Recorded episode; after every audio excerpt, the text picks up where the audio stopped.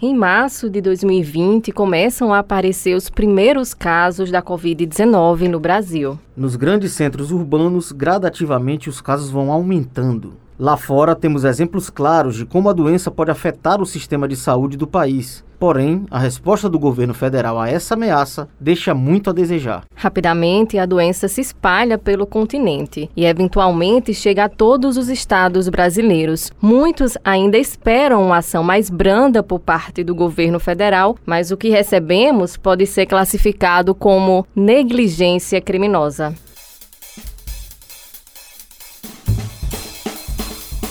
Eu sou Marcos Tomás, esse é o podcast Redação Tabajara. Ao meu lado eu tenho Camila Alves e hoje nós vamos tratar sobre auxílio emergencial. Este é um conteúdo da empresa paraibana de comunicação gerado exclusivamente para as plataformas digitais. Toda sexta-feira você confere aqui, em uma abordagem diferente, os principais assuntos do momento.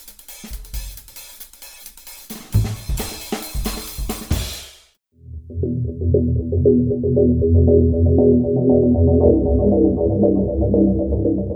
Em 2020, o Brasil teve três ministros da saúde: Luiz Henrique Mandetta, médico ortopedista, Nelson Taixe, médico oncologista e, por último, Eduardo Pazuello, general de divisão do Exército Brasileiro. Especialistas que se debruçam sobre o tema da saúde no Brasil apontam que o país tem enfrentado uma série de barreiras que travam a condução da crise gerada pela pandemia. Além disso, tornam mais árdua a vida dos profissionais, gestores de saúde e da população população. A falta de interação harmônica entre gestores das diferentes esferas de poder, as controversas diretrizes que passaram a ser adotadas pelo governo federal e ainda a ineficácia das estratégias divulgadas por esse governo geraram impactos ainda incalculáveis. Mas entre eles podemos apontar a demora na compra de vacinas, a indicação de tratamentos preventivos sem comprovação científica, além de uma crescente onda de negacionismo. Mas isso é assunto para um outro episódio do nosso podcast. O presidente Jair Bolsonaro chegou a afirmar no dia 16 de março do ano passado que havia uma histeria por trás da reação da população ao coronavírus. É, Camila, para o presidente, os efeitos da paralisação da economia por causa do vírus seriam mais fortes que as consequências relacionadas à saúde pública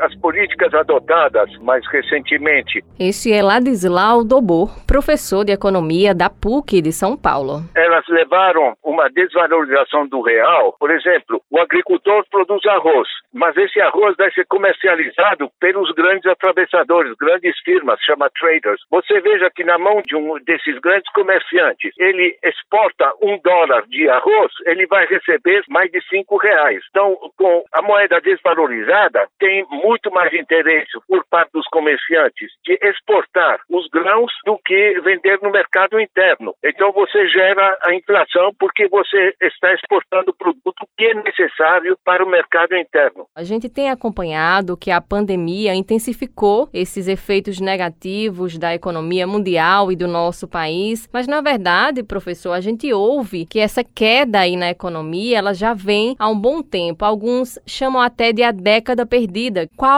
a análise do senhor sobre esse assunto? Olha, a, a década perdida para nós começa em 2014. 2013 nós crescemos 3%. A partir daí começa, entra a Lava Jato, entra a guerra das eleições, entra a desconstrução de grandes empresas, a Petrobras, a Odebrecht, né? É, e isso paralisa a economia e se paralisou o sistema redistributivo, que era a base da dinâmica econômica. Então nós temos uma década, que é 2003 a 2013, que o Banco Mundial chamou de a década de ouro, the Golden Decade, do Brasil. A partir de 2014 para 2015, que começou a fazer a chamada política de austeridade, ou seja, retrair as políticas distributivas, a economia para, né? Nós, mesmo antes da pandemia, a, as empresas estavam trabalhando ordem de grandeza 70% da capacidade. Por uma razão muito simples, os juros muito altos, quer dizer, a tentativa da Dilma de reduzir os juros que levou à sua queda, né? Mas os juros muito altos endividaram as famílias que perderam a capacidade de compra. Quando as famílias não têm como comprar, as empresas não têm para quem vender. E as empresas também sofrem juros muito altos do sistema bancário, né? Então, quando você tem essa dupla pressão, que as empresas não conseguem se financiar e não tem para quem vender, a coisa simplesmente não, não funciona. E de lá para cá, hoje estamos no oitavo ano de economia parada. Hoje a economia brasileira está no mesmo nível que 2012. E acabou que a alternativa para muita gente foi só aquela renda ali do auxílio emergencial. Então a gente já entra nessa questão, esse auxílio que demonstrou um número de milhões de brasileiros invisíveis até então para o governo, mas que eram paupérrimos, não é, professor? E agora anunciado o fim do auxílio emergencial, a última parcela já paga. Como é que o senhor vê daqui para frente o futuro desses brasileiros, o futuro do Brasil? O nosso principal desafio é desigualdade. A desigualdade é um problema ético, porque o pobre não é culpado pela sua pobreza. O pobre é pobre não é porque não, não quer trabalhar, é porque não tem oportunidade. Nós somos num país de 212 milhões de habitantes e, no entanto, nós temos apenas 33 milhões de empregos formais privados. Nós temos 40 milhões de pessoas no setor informal, são gente que se vira, e 14 milhões de desempregados. Você soma 40 e 14, são 54 milhões milhões de pessoas. Então, é a desorganização que gera essa miséria. Se você divide o PIB, o que a gente produz de bens e serviços no Brasil, pela população, dá 11 mil reais por mês por família de quatro pessoas. Nosso problema não é falta de recursos, não é pobreza do país. Isso aqui é surrealista. Na realidade, nós temos a desigualdade e a desigualdade, ela não é só um drama em termos éticos, mas também em termos políticos, porque a partir de um certo grau de desigualdade, não há política, não há paz social que faça o país funcionar e é uma burrice econômica, porque quando as pessoas não têm capacidade de compra, as empresas não têm para quem vender. As empresas não precisam de discurso ideológico, de, de coisa do gênero. As empresas precisam de gente com dinheiro, né?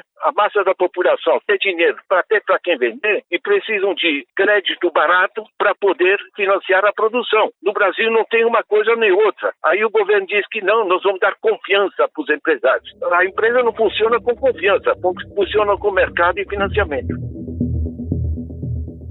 Professor, esse dado que o senhor traz para a gente é impressionante, principalmente quando a gente vê hoje o valor do salário mínimo, o qual muitas famílias vivem com bem mais do que quatro pessoas dentro de uma família, um pouco mais de mil reais. A gente viu um auxílio emergencial que começou em 600 mensais, terminou em 300. Então é surreal mesmo pensar como é que as famílias brasileiras de baixa renda conseguem sobreviver. Quais seriam as medidas econômicas para tentar distribuir distribuir melhor essa renda, para tentar equilibrar essa balança e combater essa desigualdade social que é tão forte no nosso país? Olha, a primeira coisa é assegurar uma renda básica. Isso hoje já está sendo discutido mundialmente, é uma batalha muito antiga do Eduardo Suplicy, mas na realidade nós temos os recursos. O que a gente produz hoje dá 11 mil reais por mês por família de quatro pessoas. Quando você reduz a desigualdade, você estimula o mercado. Lembre que quando no governo Lula você teve o Bolsa Família, você teve os benefícios de prestação continuada, aumento do salário mínimo, não gerou crise, não gerou déficit. Pelo contrário, dinamizou a economia porque as empresas tinham para quem vender. Nós tivemos a criação de 18 milhões de empregos formais no setor privado. Quando você gera mais demanda, você gera também mais receita para o Estado, porque na base da população o pessoal não faz aplicação financeira, não manda dinheiro para paraísos fiscais. Eles compram. Essas compras geram imposto sobre o consumo. 40% volta para o Estado. E quando as empresas que trabalham mais e passam a empregar porque tem para quem vender,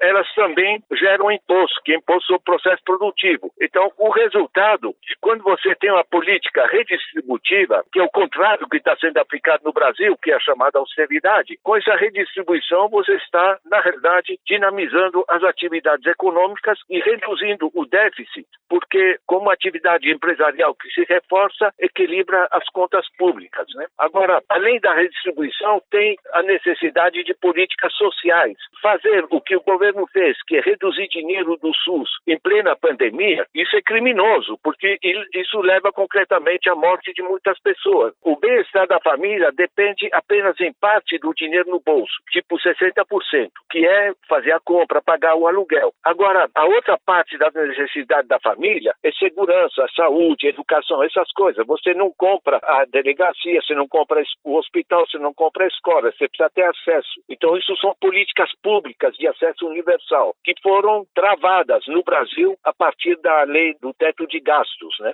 Então, está se fazendo um Brasil para as elites e isso, evidentemente, funciona só para as elites. O que nós estamos tendo no Brasil é uma política destrutiva para esse ano, seria essencial a gente manter o auxílio emergencial? Quais as projeções que o senhor faz para 2021 na economia aqui no nosso país? Não há nenhuma razão para ser otimista relativamente ao presente ano, não só pela pandemia, mas pelo fato que nós estamos no oitavo ano já com a economia parada. Eu pergunto até quando vai ser culpa da Dilma, né? O governo atual não só não está dinamizando a economia, como tem empresas que estão indo embora, né? Porque num país onde as pessoas não têm dinheiro para consumir, para que a empresa vai, vai produzir? E você tem que cobrar imposto, não de quem consome ou de quem produz, você tem que cobrar imposto no pessoal que está ganhando rios de dinheiro, é o chamado capital financeiro improdutivo, que no Brasil, desde 95, são isentos de imposto. Né? Então, isso aqui é, estruturalmente não funciona. Entendeu? Eu sou economista, eu organizei sistemas em diversos países, no quadro das Nações Unidas. Né? Isso aqui não tem mistério. O pessoal inventa lógicas aí, e como a maioria da população tem dificuldade de entender, balança a cabeça, ficamos nisso. Do jeito que está aí com essa política, não há nenhuma perspectiva de crescimento momento.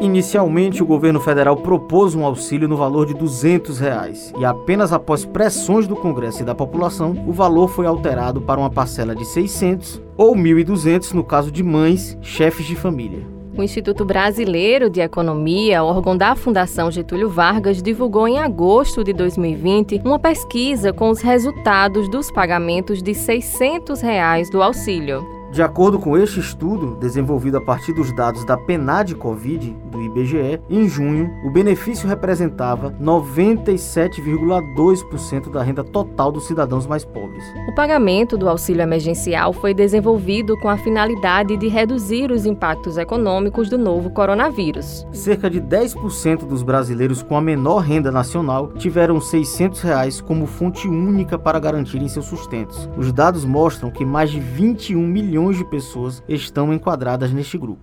A pandemia não teve como trabalhar porque estava tudo fechado. Esta foi uma entrevista feita por nosso repórter Lucas Duarte com Edson Gomes, de 43 anos, e José Carlos, de 59, ambos desempregados e que dependiam do auxílio emergencial durante a pandemia do Covid-19. Esse auxílio foi um marco na história do nosso país. Né? Esta voz é a de Edson Gomes. Foi uma medida muito importante durante a pandemia. Entendeu? Me ajudou bastante, ajudava meus filhos, entendeu? Com o que eu fazia, estava dando para se manter. Não era o valor ideal, mas foi uma ajuda importante. E você, José Carlos, o que achava do auxílio? Para quem não tem nada, 600 reais já é uma boa quantia, entendeu? Eu preferia muito mais um emprego do que o próprio um auxílio, entendeu? O Edson Gomes, de 45 anos, está desempregado desde 2016. Para se sustentar, vendia no mercado informal. Já José Carlos, de 52 anos, era recepcionista no hotel aqui na capital paraibana. Ambos perderam seu sustento na pandemia e dependiam do auxílio emergencial.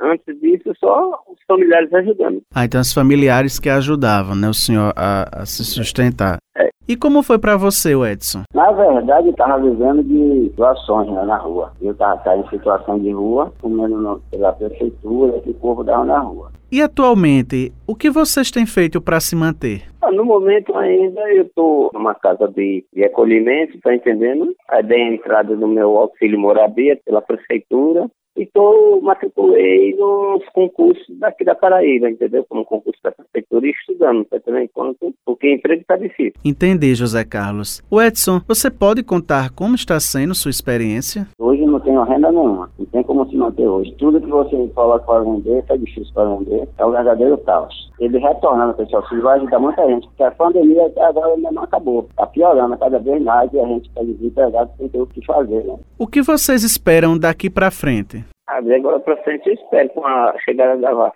né? A proporção é melhorar, mas eu acho que só acredito lá para setembro, outubro, como coisa. Mas agora, de mão ainda, eu acho que ainda vai continuar para emprego muito difícil ainda. Viu? Eu, como sou uma pessoa bastante otimista, eu espero que o, o país volte a crescer, né? Volte ao mercado de trabalho normal depois da, depois da vacina. Estava muito triste, mas quando chegou essa vacina, aí eu estou mais feliz agora e otimista voltar a trabalhar.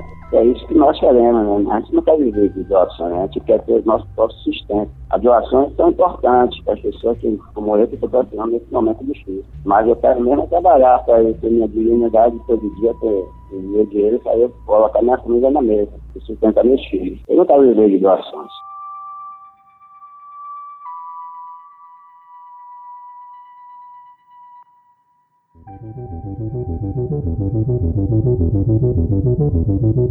O governo federal realizou em dezembro de 2020 o pagamento da última parcela do auxílio emergencial. A alegação era que o país estava quebrado economicamente e, por isso, sem condições de prosseguir com o benefício. Com o fim do auxílio emergencial, segundo especialistas, o país vai ter milhões de pessoas cruzando a linha da pobreza extrema. A estimativa é que o fim do auxílio vai deixar ao menos 63 milhões de brasileiros vivendo abaixo da linha de pobreza. Desse universo, 20 milhões de brasileiros estarão abaixo da linha de pobreza extrema. São brasileiros que não sabem mais como vão pagar as contas ou colocar comida na mesa, enquanto a pandemia segue com números altos de mortes e novos casos. Marcos, nossa repórter Raio Miranda conversou com a professora Marinalva Conserva. Ela é professora do Departamento de Ciências Sociais da UFB e também é PhD em Políticas Públicas. Foi uma entrevista que trouxe muitos pontos importantes. Vamos ouvir.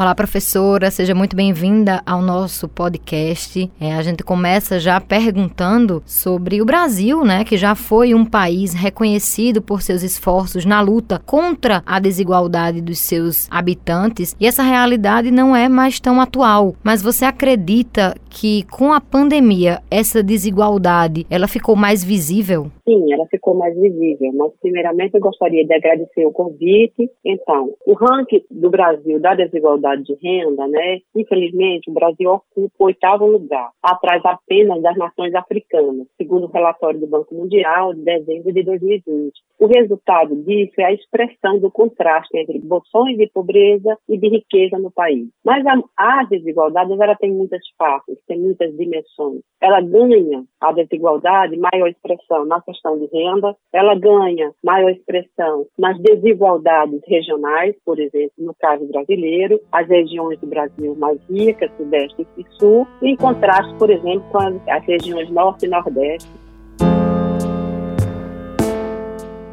Diante dessas desigualdades citadas, professora, quem é a população mais desassistida hoje no Brasil? Com a pandemia, o número de pessoas desassistidas aumentou? Sim, elas ganham maior visibilidade, não só na mídia, mas socialmente, mas elas já existiam antes, né? Elas já eram cidadãos brasileiros, mas não eram reconhecidos como tal. O que é que a pandemia aflorou ou deixou claro? Eu acho que, em primeiro lugar, é importante contextualizar essa relação de desigualdade, pandemia e auxílio emergencial, né? Considerando o corte de renda, né? Em maio de 2020, né, no início da pandemia, nós tínhamos cerca de 50 milhões de brasileiros que viviam na extrema pobreza. Um número que já em agosto, em virtude do pagamento do auxílio emergencial, cai para 38, 23% da população brasileira. É importante trazer essa tona, esse número, esse indicador, porque isso está pautando a agenda nacional,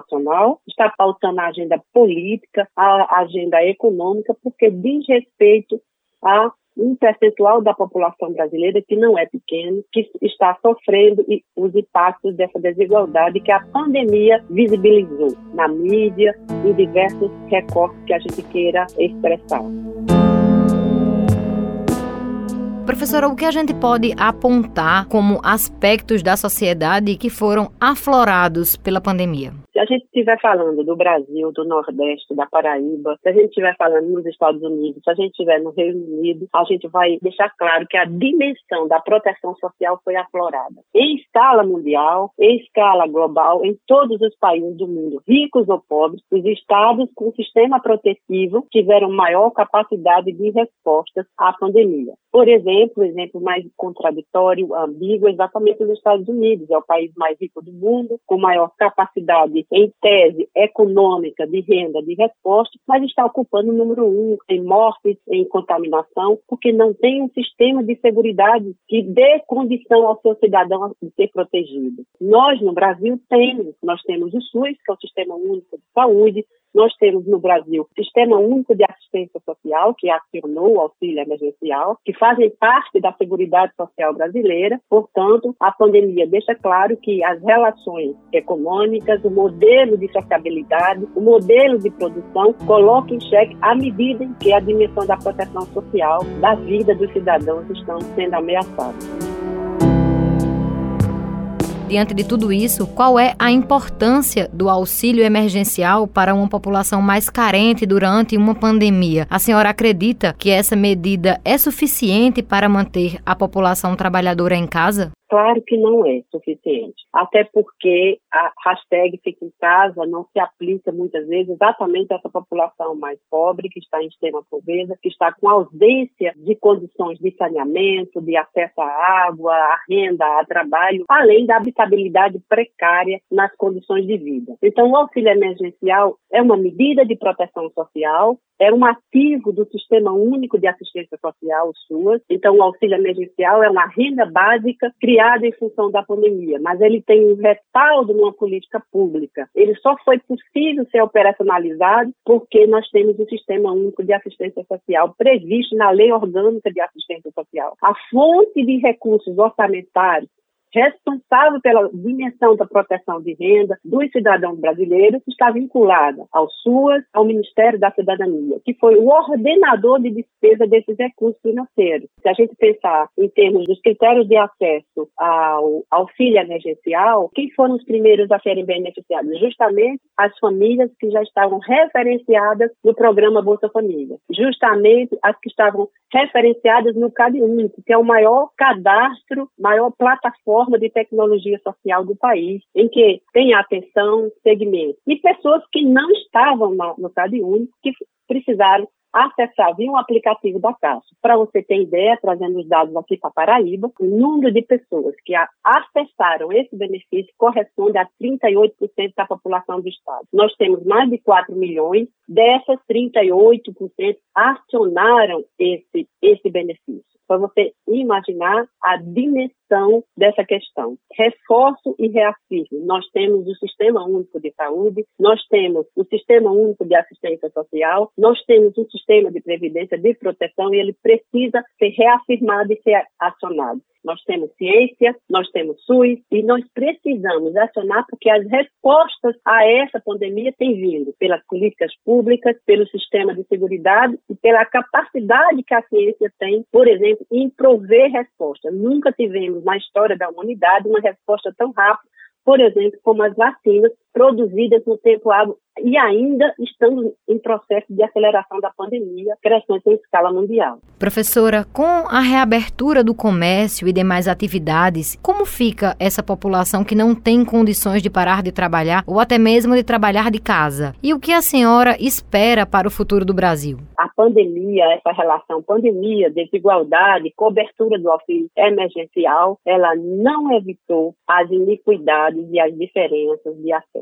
Então, ela ainda reproduziu iniquidades entre os mais pobres. Mesmo o ativo que foi importante, acionado, ela não deu cobertura porque visibilizou uma imensidão de pessoas e de cidadãos brasileiros que não tinham nenhuma sequer cobertura. Por exemplo, milhões de brasileiros que estão na informalidade, que não têm o um trabalho protegido, milhões de brasileiros que não acessaram as políticas de proteção de renda, como Bolsa Família e outros programas. Então, esses milhões se avolumaram. Por isso que o auxílio emergencial está na ordem do dia, está na casa das famílias, está no Congresso, está na presidência da República, ele precisa estar na ordem do dia, porque estamos falando de milhões de brasileiros que a cobertura até o momento não conseguiu alcançar. Quanto mais os que alcançaram, que ainda não tem provisão de trabalho, não tem provisão das condições de habitabilidade e a provisão de renda, ela serve para assegurar nesse momento de atenuar as condições tão precárias que a pandemia tem evocado.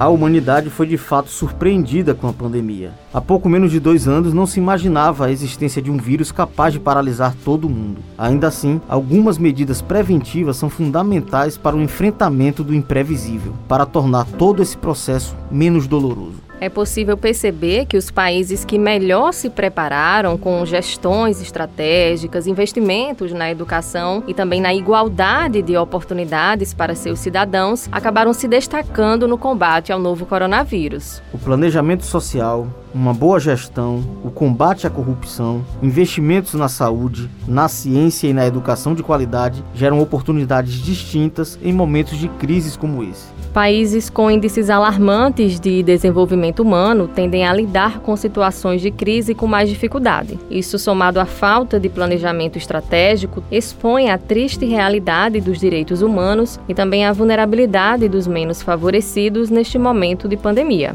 As incertezas ou a indefinição sobre qualquer prazo para superar esse momento de pandemia trouxe à tona de novo o debate sobre a retomada do auxílio emergencial mesmo que em outro formato, com outro nome, com outros pré-requisitos, voltaram a acontecer no Congresso Nacional na última semana os debates em torno do benefício. Enquanto isso, os brasileiros se apegam à chegada das vacinas que vêm em pequena quantidade e também sem grandes perspectivas. E seguimos longe do fim da crise provocada pelo novo coronavírus. E nessa queda de braço entre a situação econômica do país e a saúde pública, já perdemos quase 240 mil vidas para esta pandemia. Vamos seguir com os protocolos sanitários necessários para frear a contaminação do vírus. As recomendações continuam sendo pelo uso das máscaras, de álcool em gel e também pelo distanciamento social.